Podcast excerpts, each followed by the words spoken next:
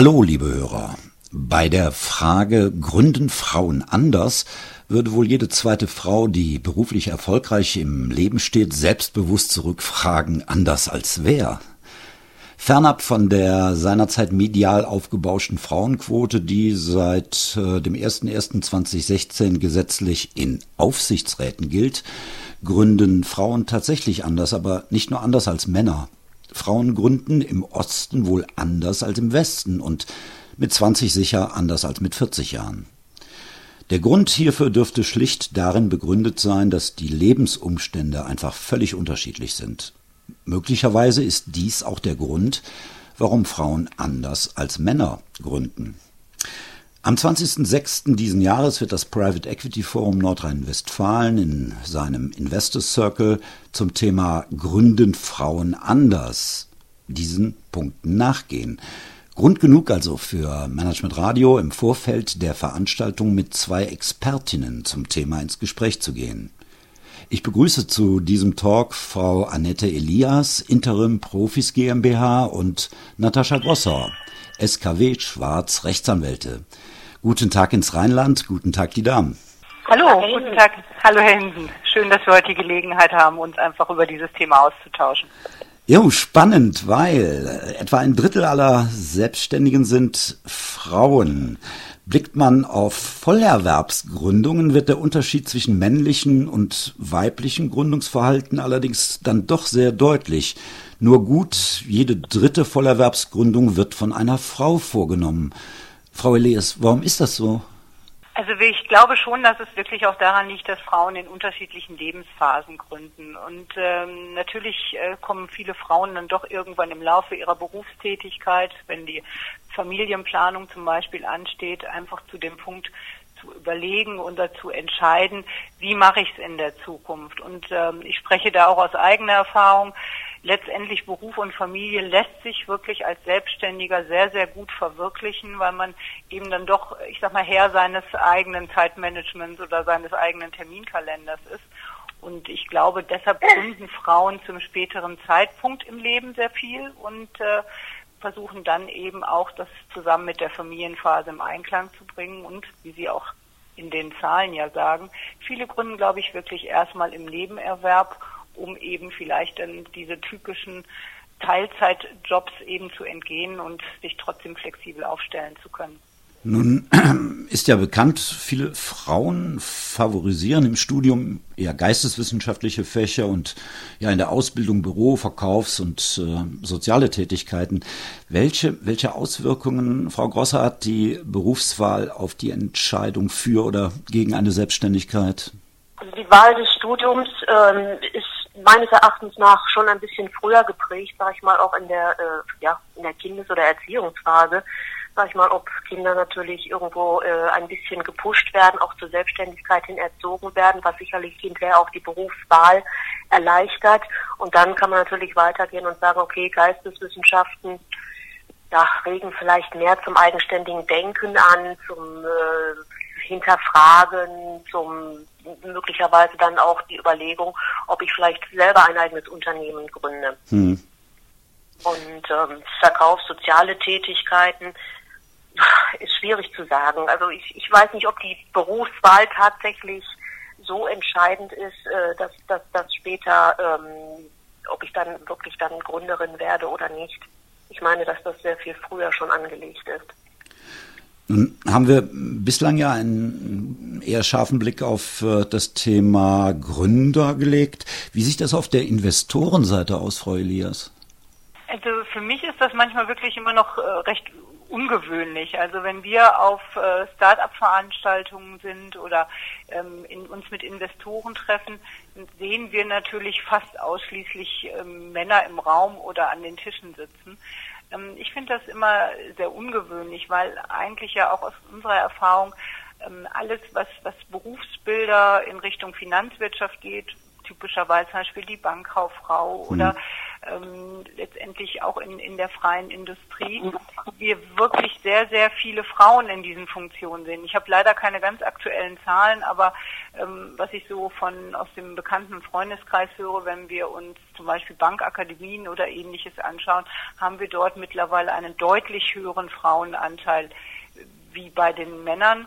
Das sehe ich auch in den Unternehmen. Wir vermitteln ja Interim Manager und dort eben auch recht viel in die Finance-Funktion, ähm, sowohl auf Sachbearbeiterebene, aber auch in leitenden Funktionen wie Leiterin Controlling, CFO, treffe ich zunehmend auf Frauen und kann das immer nicht so richtig verstehen, warum dieser Bereich M&A, Transaktionsgeschäfte, Private Equity vielleicht noch nicht so in der Wahrnehmung der Frauen in der Finanzwirtschaft angekommen ist. Das finde ich sehr schade. Und da hoffen wir eben mit dieser Veranstaltung auch einfach vielleicht die ein oder andere Dame, die in der Finanzwirtschaft tätig ist, einfach mal so ein bisschen äh, auf die Möglichkeiten in dieser Branche aufmerksam zu machen. Frau Gosser, Sie haben eben das Thema Sozialisation schon ein Stück weit ja mal angesprochen.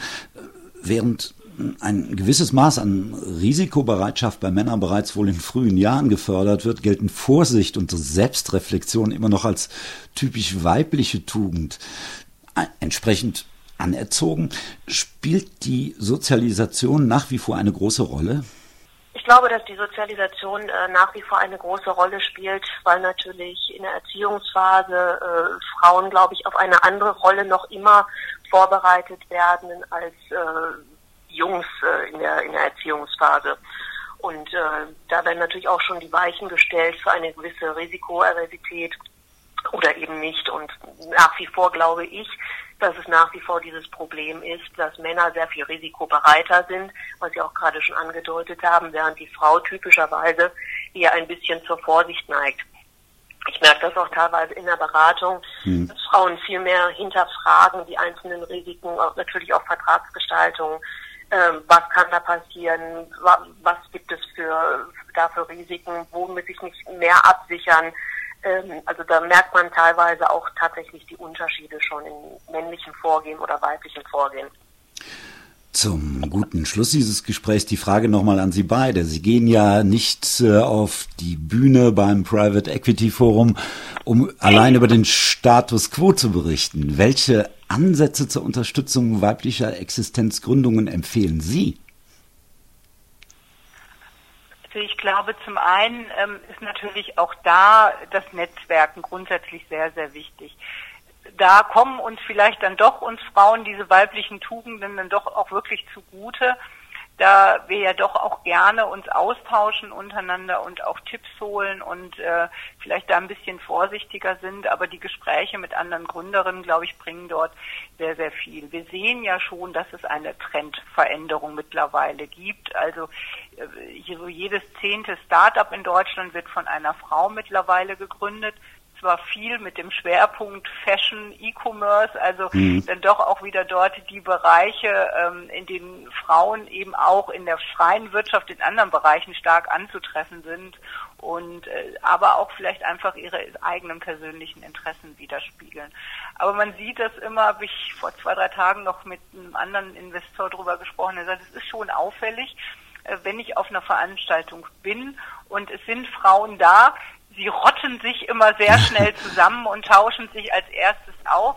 30 Männer im Raum, drei Frauen und äh, auch wenn sie sich vorher nicht gekannt haben, zu 99 Prozent stehen alle drei Frauen erstmal zwischendurch, zumindest am gleichen Tisch. Ich glaube, das ist schon auch typisch weiblich, dass man Netzwerke kennt und pflegt und daraus eben wirklich sehr, sehr viel Informationen zieht, weil auch gerne ähm, man immer wieder erfährt, dass gerne Tipps und Empfehlungen weitergegeben werden, ohne immer nur unmittelbar an den eigenen Vorteil zu denken. Und das gilt es auch bei dieser Veranstaltung weiter auszubauen, wobei wir natürlich nicht nur Frauen auf dieser Veranstaltung haben werden, auch um das nochmal ausdrücklich zu betonen. Äh, es wird kein Frauenevent als solcher werden, aber wir hm. werden einfach mal ein bisschen versuchen, den Schwerpunkt auch, den Blick zumindest auf die Finanzwirtschaft und äh, weibliche Gründerinnen zu lenken. Also ich denke auch, also Networking ist sicherlich das A und O und das ist zwar ist völlig unabhängig davon, ob äh, das die Herrenriga betrifft oder die äh, Damenwelt. Und ich denke, gerade unser, unser Private Equity Forum ist dafür die ideale Plattform für genau solch einen Austausch, Erfahrungen weiterzugeben, sage ich mal, auch zu sensibilisieren, wo liegen Risiken, aber andererseits natürlich auch, um den Menschen oder den Frauen in dem Fall Mut zu machen, einfach mal ein, eine, eine Idee tatsächlich umzusetzen und eben vielleicht ein eigenes Unternehmen zu gründen. Und auf der anderen Seite natürlich genauso Investoren, egal ob jetzt angefangen beim Business Angel oder eben auch bei einer Beteiligungsfirma, dafür zu sensibilisieren, dass eben gerade Unternehmungen, die von Frauen gegründet sind, oftmals erfolgreicher sind. Schönes Schlusswort. Gründen Frauen anders? Am 20.06. Äh, mehr zum Thema Private Equity Forum Nordrhein-Westfalen mit seinem Investors Circle. Frau Elias, Frau Gosser, ich danke Ihnen für diesen Talk. Gerne. Vielen Dank auch. Gerne. Ich bedanke mich auch.